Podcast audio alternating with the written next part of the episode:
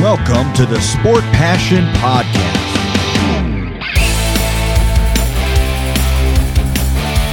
And here is your host, Lars Marendorf.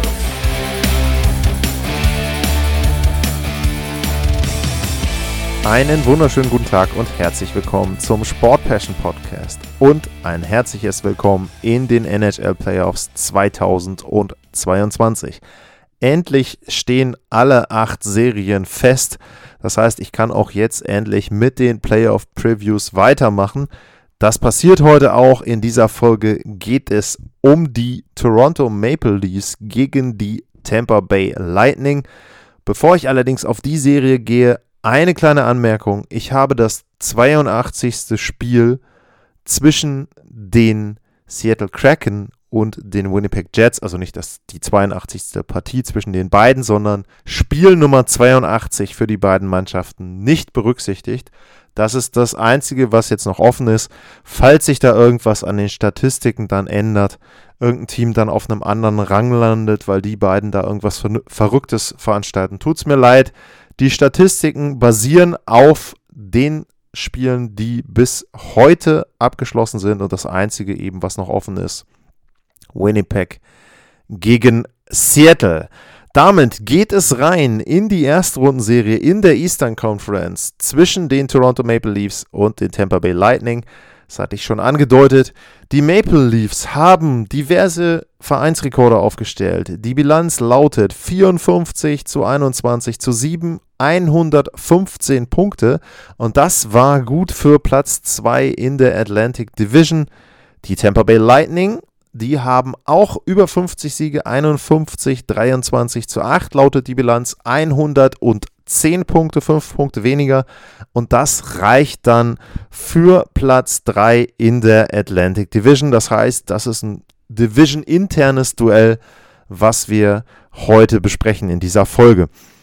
Der direkte Vergleich, der geht an, ja, gar keinen. Denn äh, die Serie lautet oder endet jeweils mit zwei Siegen für beide Teams. Und ja, da muss man eben sagen, dass da eben da ein sehr ausgeglichener Vergleich war, wenn man die Spiele anguckt zwischen den beiden Teams. Es gab zwei knappere Spiele und zwei Blowouts und die waren auch gleichmäßig verteilt.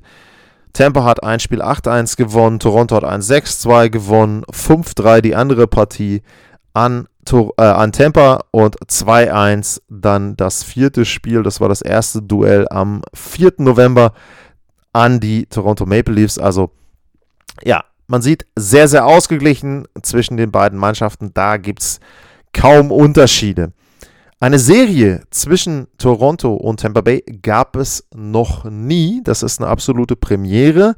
Könnte man natürlich jetzt denken, naja, Maple Leafs, lange Historie, Tampa sehr erfolgreich in den letzten Jahren und genau da sieht man eben auch die Unterschiede. Toronto, ich muss leider auch ein paar Mal noch drauf rumreiten, war zwar des Öfteren in den Playoffs in den letzten Jahren, aber sie haben es halt nie über die erste Runde geschafft. Und Tampa hat es eben dann immer geschafft in den letzten Jahren, beziehungsweise stimmt gar nicht, ein Jahr ja auch nicht, aber sie hatten diverse tiefe Läufe schon, wenn man jetzt so die letzten, nicht nur die letzten beiden Jahre, aber auch davor schon betrachtet. Man erinnert sich an das Finale damals gegen die Blackhawks 2015, also Tampa Bay schon einen längeren Zeitraum sehr erfolgreich, aber eben noch nie Toronto in diesen Serien oder in diesen Playoff-Runs dann begegnet.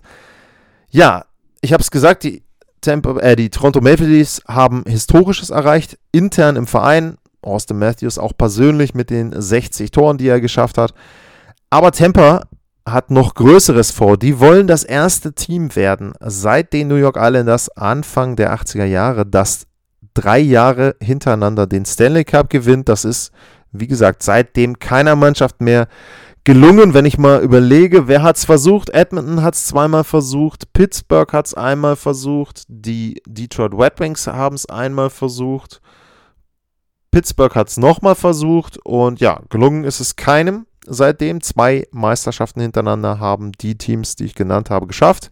Tampa auch und die wollen jetzt eben den Three-Peat dort vollstrecken, den Hattrick bei den Meisterschaften, was auch immer man dazu dann sagen möchte. Ja, gehen wir mal rein in die Zahlen und was es da ja, vielleicht bemerkenswertes dann dort gibt, wenn man auf die Statistiken schaut. Bei den Toren, Toronto auf Rang 2 mit 312 Toren hinter Florida, Tampa auf Rang 7, 285 Tore. Gegentore, Toronto auf Platz 20, was die Abwehr betrifft, 252 Gegentore. Tampa auf Platz 6, 228. Wenn wir dann gucken aufs Powerplay, Toronto hat das beste Powerplay der gesamten NHL. Etwas, was ja auch in den letzten Jahren des Öfteren dann auch in den Playoffs kritisiert wurde. In der regulären Saison 27,3% bestes Powerplay. Tampa ist okay, 23,9%, Platz 8.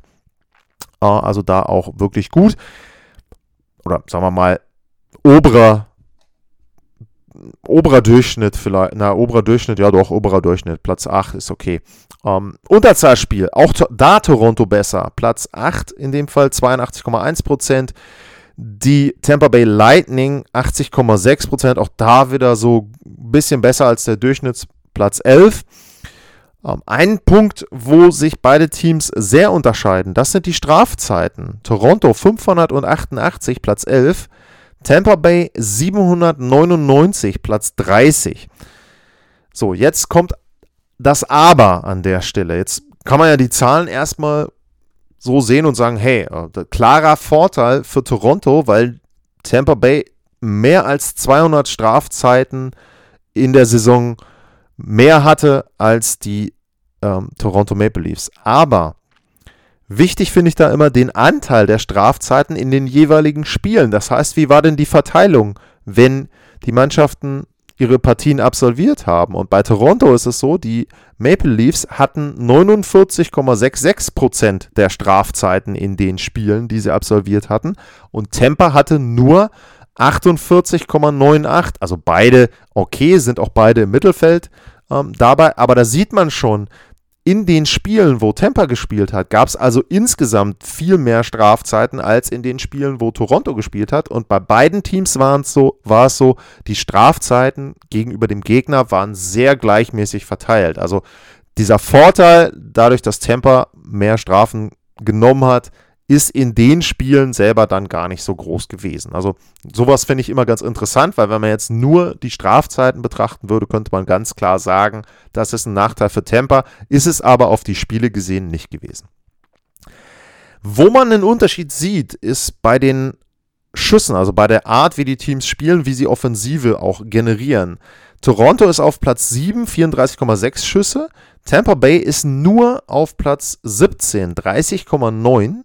Und sie sind auch gerade so positiv, was das Torschussverhältnis äh, betrifft. 30,9 geben sie ab, 29,8 der Gegner. Da sind sie auf Platz 7.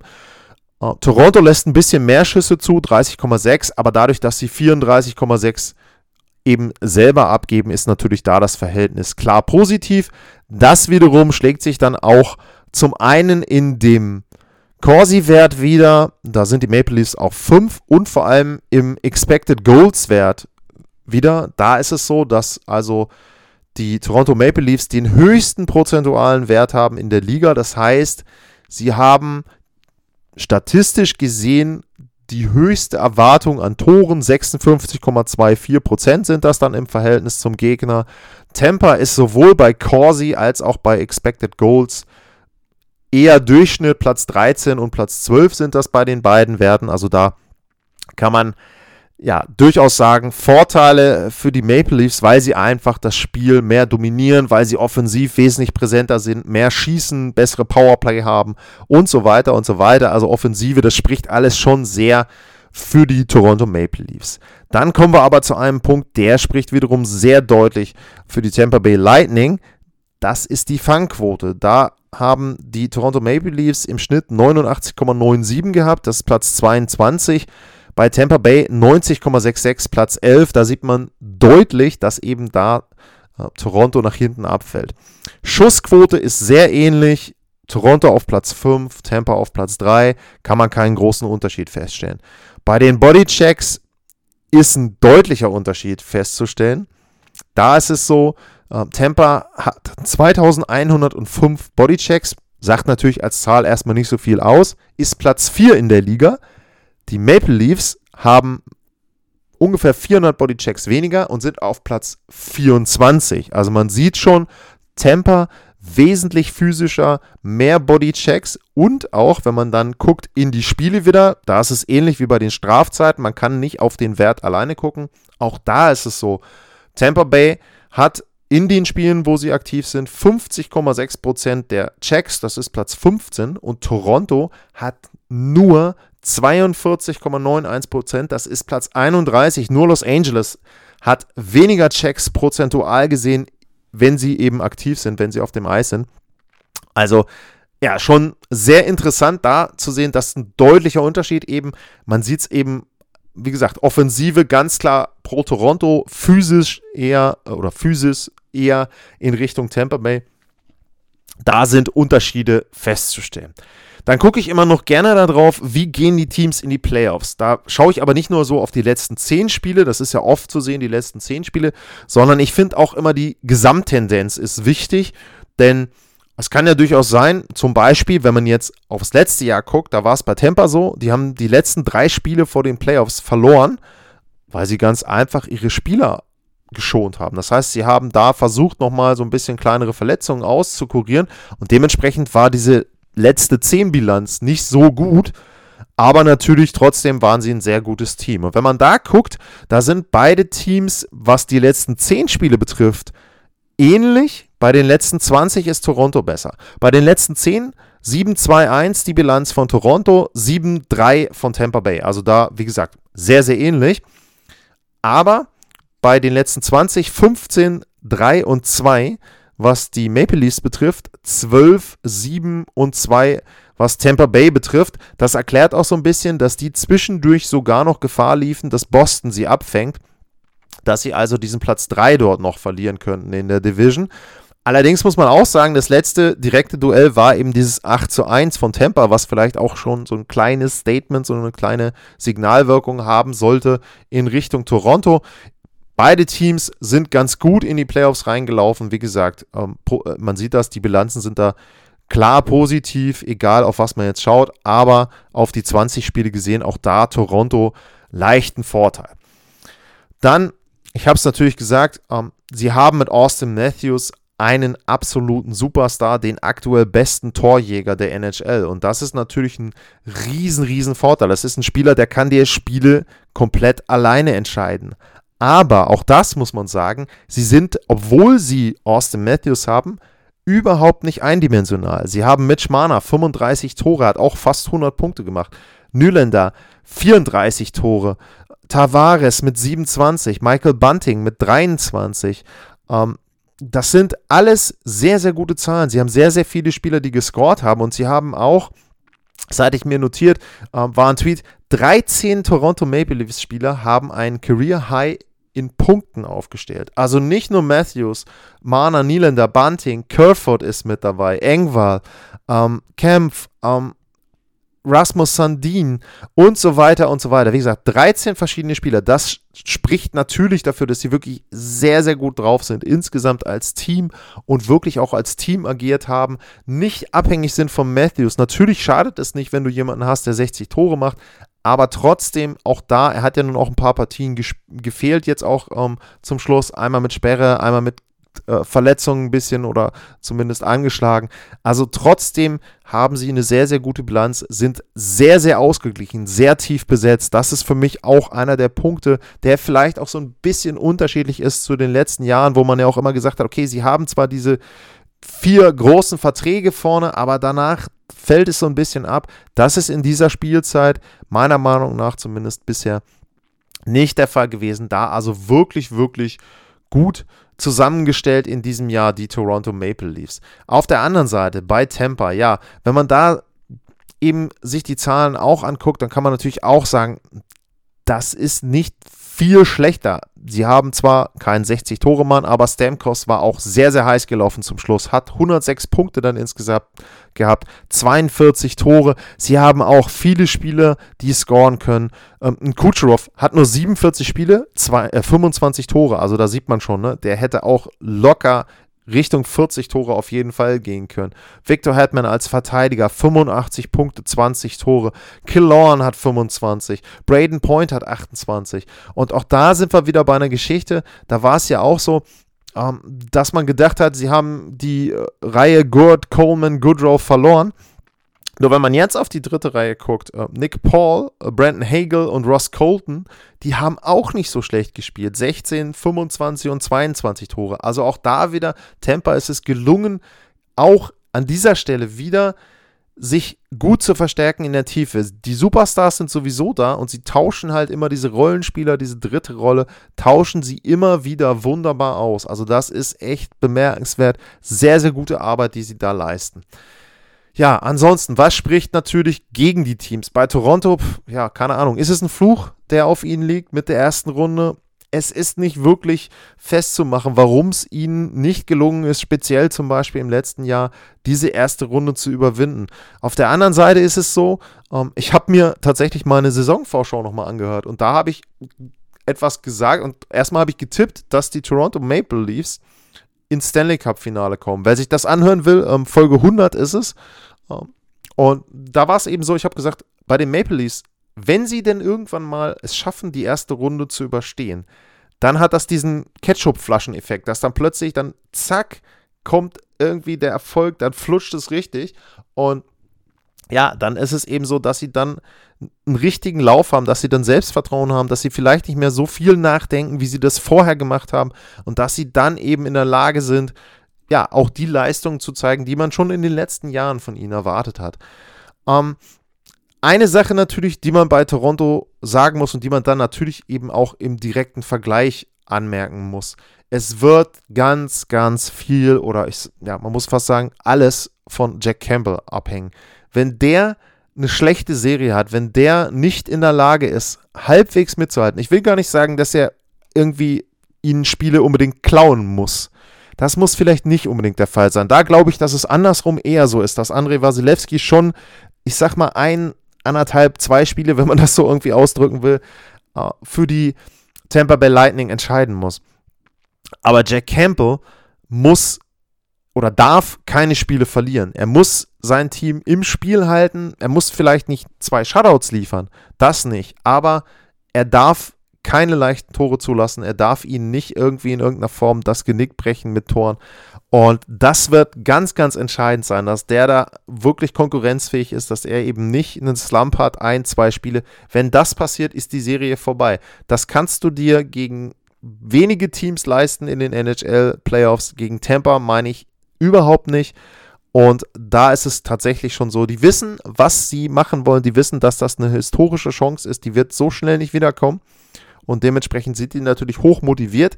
Aber, auch das muss man natürlich ganz klar sagen, diese historische Chance ist auch ein Problem für Tampa Bay. Denn kein anderes Team und kaum andere Spieler haben so viel Eishockey gespielt in den letzten Jahren wie die Tampa Bay Lightning. Zwei tiefe Läufe jetzt, vorher auch in der Saison mit den 62 Siegen sehr, sehr gut gespielt, sehr viel dann eben auch. Ähm, aber äh, das zehrt natürlich. Klar ist das erfolgreich und klar freust du dich, wenn du so gut spielst, aber es zehrt halt einfach auch. Die Substanz ist irgendwann weg. Nur, auch da muss man jetzt eben wieder sagen, wenn man jetzt zum Beispiel einen Kucherov nimmt, klar, kannst du jetzt sagen, okay, ja, der war halt immer angeschlagen und so weiter. Der hat aber eine komplette Saison gefehlt. Der hat jetzt die halbe Spielzeit nicht gespielt. Kann man natürlich sagen, so von der Fitness her, also wenn man mal von den Verletzungen absieht, sondern vom Fitnesslevel, vom, vom Trainingslevel, von der Kondition her, der dürfte noch nicht so geschlaucht sein. Braden Point hatte auch nur ähm, 66 Spiele. Auf der anderen Seite haben sie natürlich, wenn man dann eben jetzt auch guckt, ähm, was sie an anderen Spielern haben, ähm, da können, gucken wir bei Pat Maroon. Pat Maroon hat natürlich auch, der hat ein Jahr mehr sogar noch auf dem Buckel, wenn man jetzt die tiefen Läufe nimmt. Das ist eben auch ein Punkt, wo du sagen musst, okay, Corey Perry haben sie zwar geholt, aber hat im letzten Jahr auch viel gespielt. Hm. Side-Fact übrigens, den werden die Toronto Maple Leafs genau, oder die, Leafs-Fans genauso hassen lernen wie im letzten Jahr.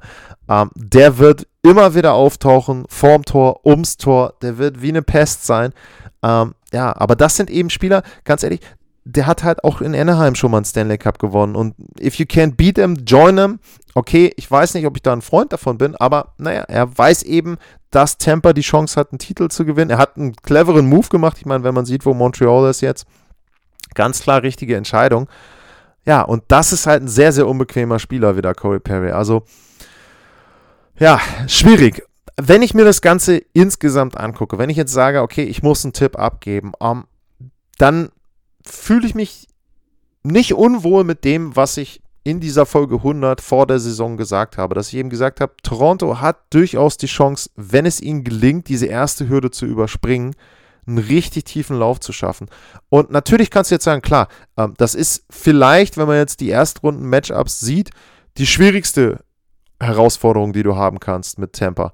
Ähm, also für einen für das höher platzierte Team. Ne? Ganz klar, wenn ihr jetzt irgendwie äh, Washington gegen Florida, das ist natürlich sehr schwierig, oder äh, Nashville gegen Colorado, gar keine Frage. Aber wenn man jetzt sagt, für das höher platzierte Team, dann ist der vermeintliche Underdog Tampa Bay Lightning das schwierigste Team, was du erwischen konntest. Aber ich habe es gesagt, es sind viele Dinge, wenn ich jetzt nochmal die Statistiken durchgucke, viele Dinge, wo, die wirklich für Toronto sprechen. Wenn das Goaltending nicht auseinanderbricht, wenn sie in der Lage sind, ihr Powerplay halbwegs durchzuziehen, dann glaube ich, dass die Toronto Maple Leafs diese Serie gewinnen können. Und ich sage in diesem Fall dann auch, sie haben den Heimvorteil. Auch da muss man sagen, das ist ein kleiner Unterschied zwischen beiden Teams. Toronto 31 Siege zu Hause, sehr gutes äh, Heimteam. Tampa ist okay mit 27 Siegen, aber Toronto eben nochmal besser zu Hause und dementsprechend sage ich, die gewinnen diese Serie gegen die Tampa Bay Lightning in sieben Spielen, brechen den Fluch und kommen dann endlich mal wieder in eine zweite Playoff-Runde. Und da würde ich fast vermuten, aber da gibt es ja dann noch eine Vorschau, könnte uns ein Offensivfeuerwerk erwarten, wenn denn äh, die andere Mannschaft sich da auch qualifiziert. Aber in dieser Serie sage ich Toronto 4, Tampa Bay 3, was die Spiele anbetrifft. Und damit gewinnen die Toronto Maple Leafs erstmals seit langer, langer Zeit eine Playoff-Serie. Das war die zweite Vorschau auf die NHL Playoffs. Und ja, ich hoffe, die hat euch gefallen. Es gilt natürlich wie immer, wenn ihr Fragen habt, wenn ihr Wünsche habt, wenn ihr ja auch Ideen habt, was ich noch besser machen kann, auch was die Statistiken betrifft, wenn ihr andere Statistiken habt, wo ihr sagt, hey, was erzählt der denn da eigentlich? Äh, ich habe hier den und den Wert. Ähm, ja, äh, warum hast du den nicht berücksichtigt? Ähm, dann meldet euch gerne bei mir, sagt mir Bescheid, was vielleicht falsch war, was ihr vielleicht besser dargestellt haben wollt. At Lars unterstrich ma oder info at sportpassion.de. Da könnt ihr mir E-Mails schicken. Das ist der erste Punkt zum Mitmachen. Und der zweite Punkt, das ist die NHL Bracket Challenge. Und da ist es so, ich habe es ja schon gesagt, ich habe eine Liga gegründet äh, bei der NHL Bracket Challenge und ich habe mittlerweile mein Bracket auch ausgefüllt. Und was ich gemerkt habe, da ich auch bei der generellen Liga angemeldet ist, bin, ihr könnt ein Bracket ausfüllen und das könnt ihr dann überall nutzen. Also das wird automatisch in allen Ligen, wo ihr angemeldet seid, benutzt. Das heißt also, wenn ihr bei dieser Gretzky Challenge mitmachen wollt, wenn ihr bei Run mitmachen wollt, egal wo ihr mitmachen wollt, äh, da könnt ihr dann eben entsprechend die eine oder das eine Bracket nutzen und müsst nicht viermal eins ausfüllen. Ihr könnt mehrere ausfüllen, gar keine Frage. Aber in dem Fall mit einem könnt ihr überall dran teilnehmen. Ich teile den Link auch nochmal bei Twitter. Und ähm, wenn ihr aber ansonsten gucken wollt, äh, die Liga-Nummer ist 4955 oder Sport Passion. Wenn ihr danach sucht, dann solltet ihr das finden. Im Moment sind sieben Leute, glaube ich, registriert. Ähm, Würde mich natürlich freuen, wenn wir da irgendwie zweistellig werden, mindestens, wenn das mehr sind, die da mitmachen. Ähm, je mehr, umso mehr Spaß macht es. Hinweis dazu noch, hatte ich schon mal gesagt, man darf bis zum zweiten Spiel tippen. Warum auch immer hat die NHL das so festgelegt. Ihr könnt also nach dem Auftaktsieg, von wem auch immer, euch noch umentscheiden, nach der Niederlage euch noch umentscheiden und da entsprechend dann einen anderen Tipp wählen. Ansonsten bleibt mir nur ein Dankeschön dafür, dass ihr zuhört. Und auch ein Dankeschön an diejenigen, die mir, die mir einen äh, Kaffee haben zukommen lassen. Das auch nochmal der Hinweis, wer da Bock hat, mir eine Kleinigkeit zukommen zu lassen, buymeacoffee.com und dann slash Sportpassion wäre das Ganze. Wer da symbolisch mir einen Kaffee auf, ausgeben möchte, kann das gerne tun. Ansonsten vielen Dank fürs Zuhören, bleibt gesund und bis zur nächsten Vorschau. Die kommt ziemlich bald, denn ich möchte alle Vorschauen durchhaben, bevor die jeweiligen Serien losgehen. Dementsprechend vier vor Montag und die anderen vier spätestens dann am Dienstag. Vielen Dank und tschüss.